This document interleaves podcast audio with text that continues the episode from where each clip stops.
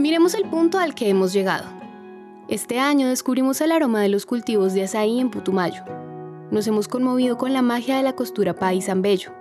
El espíritu del cacao huilense se ha arraigado a nosotros en Algeciras.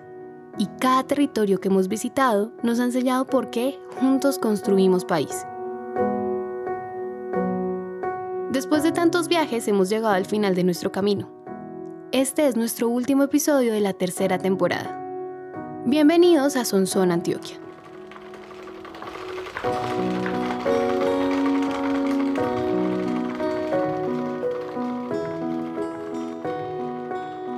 Creo que se ha transformado en un proceso de, tranquilidad, pues saber que el dolor viene y va.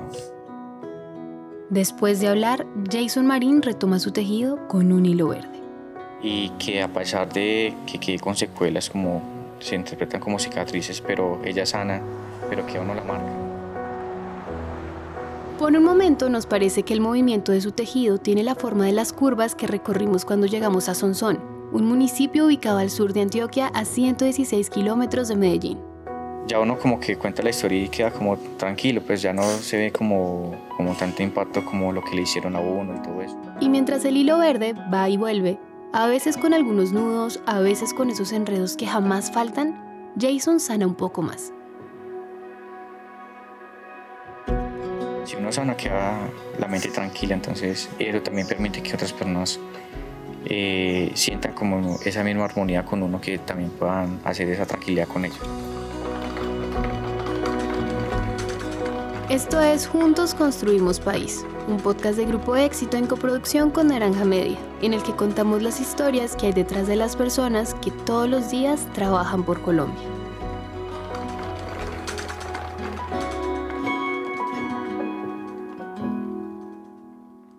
Si alguien puede decir que tuvo un 2022 muy movido, es Jason Marín. Y eso es algo que todavía nos sorprende, pensar que todo lo logró en un año. Hoy el tejido es el hilo conductor de su vida, porque lo que comenzó como un pasatiempo se ha convertido en su emprendimiento. Y a pesar del poco tiempo que lleva su trabajo, o sea, sus tejidos, almohadas, tapetes y pie de camas, no han pasado desapercibidos. Entonces yo decía, eso es una locura, pues yo no, yo no, no me puedo imaginar, yo nunca me llegué a imaginar que, que iba, a traer, iba a trabajar con la cadena del éxito y que iba a generar tanto impacto, porque Incluso terminamos este pedido y ya la gente ya está esperando a que nosotros continuemos para seguir despachando de, la muestra que, se les hizo y la gente le gustó y saber que, que van a estar en, algunas, eh, en algunos puntos eh, acá en Antioquia y, otros en Bogotá. Saber y, que esa persona se va a llevar ese tejido de nosotros y, y saber que fue también fue tocado por las partes del éxito. Entonces me parece muy bonito que, que se interprete pues como el arte de nosotros y, y se lleve a la campaña pues con ellos como que nos están patrocinando porque ellos también nos están mostrando como a mostrarnos ante el mundo que, que el tejido de nosotros igual. Y más allá de rescatar la tradición de su familia, que lleva más de 150 años, lo que Jason busca es resaltar la identidad de un municipio, de una región.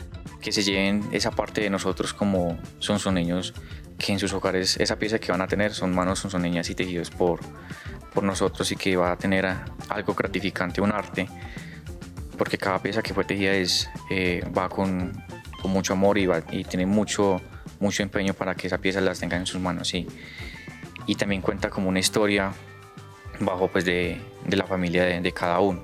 Es algo que muy bonito para nosotros, nos sentimos orgullosos porque si, es, si esa persona se lleva esa pieza es sentir con mayor orgullo las, las cosas que nosotros tenemos. Entonces van a tener una parte de Antioquia en sus manos.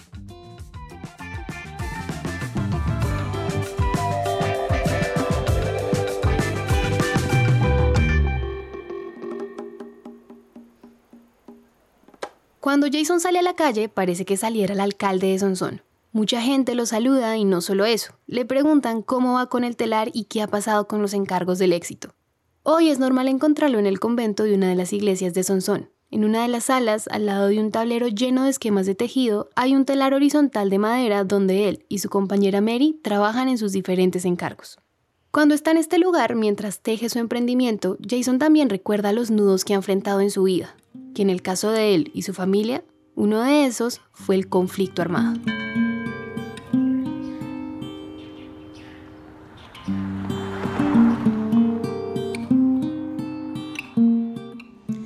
Triste cuando me tuve que desplazar de darlo, donde no tenía que pagar agua, no tenía que pagar leña, no tenía que...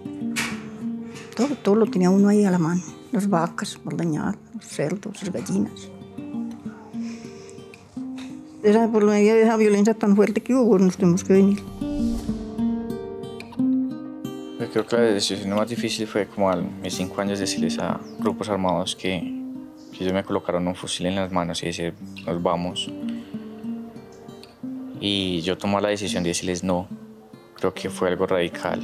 De, creo que ahí fue donde demostré el valor y la esencia de mi mamá. Y yo decidí no, yo no me quiero tomar ese camino de ser una persona vengativa y de ocasionar daños a otras familias.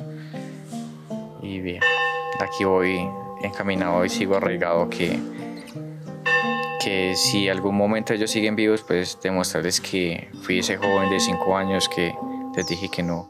A, a mí, pues a mí me, me, tocó muy duro porque nos tocó salirnos así, así pues sin nada y venir a uno a, volver a empezar de nuevo otra vez.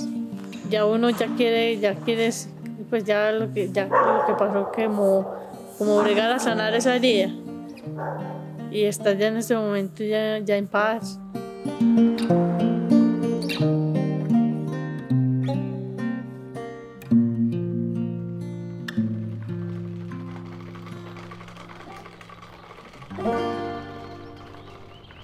Cada quien escoge diferentes formas de desenredar los nudos que se nos presentan. Jason, su abuela Rubiela y su mamá Consuelo escogieron el camino del tejido. A veces deseamos que el viento se lleve los problemas, pero si tratamos de desecharlos, siempre regresarán hacia nosotros. El tema no es que aparezcan los problemas o los nudos, pues son inevitables.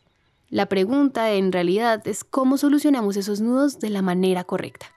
Mi mamá decía, si no sabes desenredar una lana, ¿cómo va a disolver o, a enfrentar un problema de su vida cotidiana. Uno en la vida entonces no es fácil, entonces uno al desenredar un hilo, uno trata de que no tenga que mochar. No coge la tijera y cortar por, porque sí, sino que buscarle la forma, eh, y así se le quede durante un día desamarrando hilos, pero le, lo busca la forma como lo desenreda o lo desenreda. O si no, pues habría que mocharlo, pero es como en la vida, uno llega a que todo, todo lo que uno hace le salga mejor.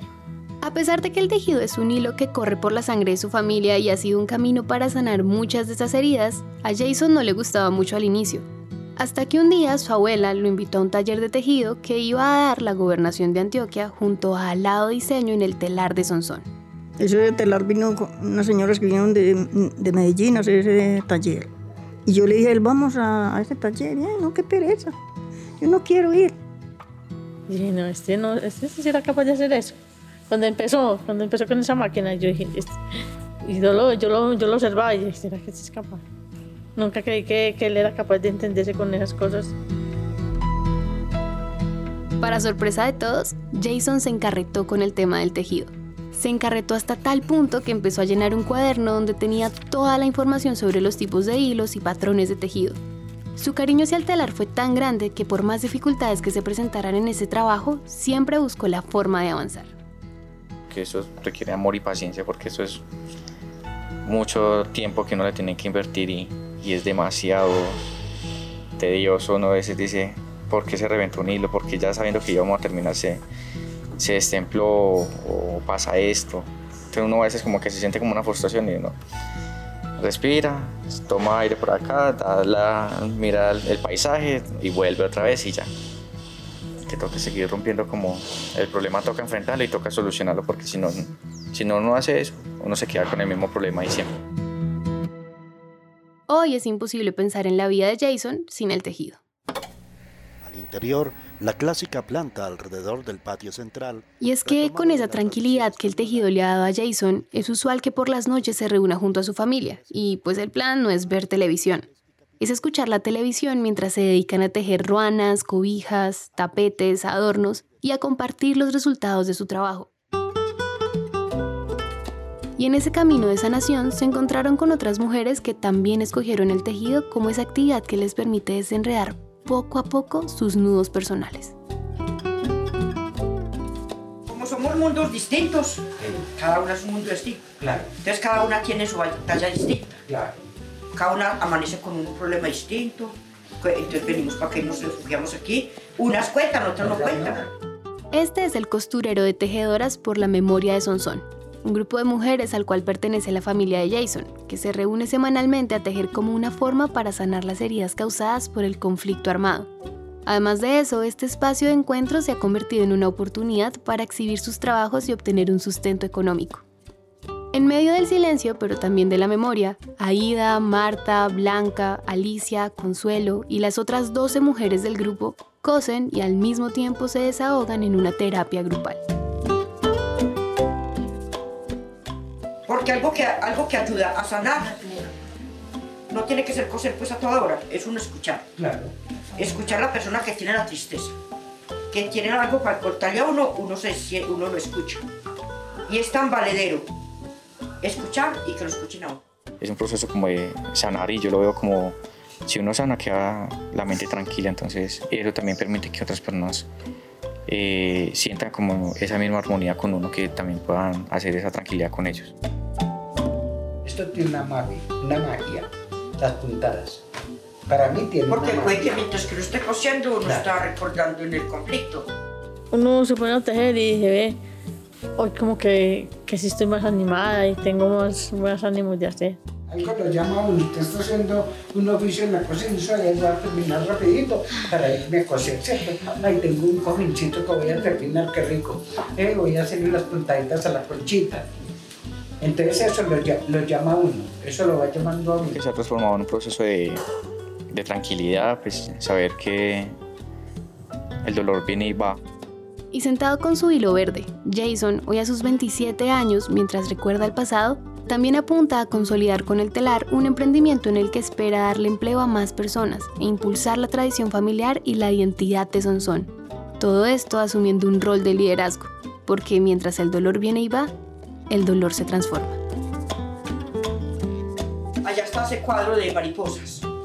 Ese cuadro de mariposas lo hicimos también ya, ya muy sanas. Muy sanas, gracias a Dios. Nos falta mucho. Nos falta porque nosotros no, seguro que nosotros no sanamos totalmente. Y hay muchas personas que se quedaron ahí y no quieren sanar. Se quedaron ahí, entonces si una persona no sana, no ayuda a que nosotras sanemos totalmente tampoco. Entonces, porque ahora somos mariposas, porque ya somos capaces de volar. Somos volar, somos de distintos colores, nos sentimos vivas, eh, nos sentimos apreciadas y bueno, con valores. Antes éramos orugas porque el dolor nos dejó, el dolor nos dejó con, con, con rencor, con rabias. Entonces las orugas tienen chuzos, las orugas tienen veneno. Entonces así tal vez éramos nosotras. Antes orugas, ahora mariposas.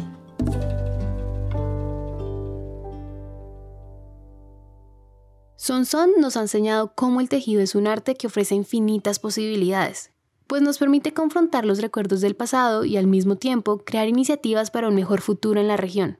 Entre sus calles, a pesar del frío provocado por los páramos, se siente la calidez de su gente. Y entre sus balcones, considerados los más lindos de Antioquia, se observa la esperanza de continuar construyendo oportunidades para que el encanto sonsonés llegue a muchos lugares nuevos. Al desenredar nuestros nudos y sanar, es que construimos país. De esta forma finalizamos el tejido en el que hemos trabajado durante los ocho episodios de esta temporada, mostrando aquellas historias de las personas que fortalecen a Colombia transformando vidas con sus ideas, iniciativas que crecen de la mano del grupo éxito. Propuestas desde la sostenibilidad, la fauna y la agricultura en diferentes regiones del país, cada una con sus propios nudos. Historias de emprendimientos que, a nivel personal, nos cambiaron, nos llevaron a confrontar nuestros propios nudos y que esperamos hagan lo mismo con ustedes. Mucho más en este momento crucial del país, en el que, en lugar de cortar los nudos y ya, estamos aprendiendo a desenredarlos. Después de recorrer ocho territorios diferentes, estos lugares y estas historias nos han enseñado cómo construir o tejer un mejor país.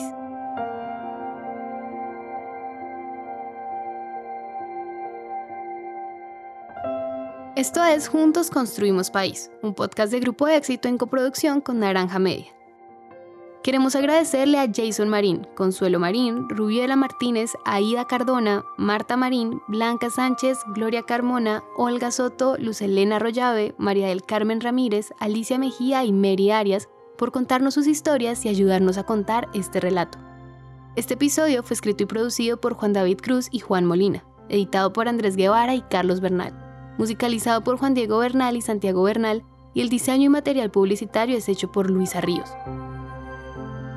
Si te gustó este episodio, te invitamos a seguirnos en Apple Podcasts y en Spotify y dejarnos una reseña de 5 estrellas. Mi nombre es Valentina Barbosa y gracias por escuchar esta temporada.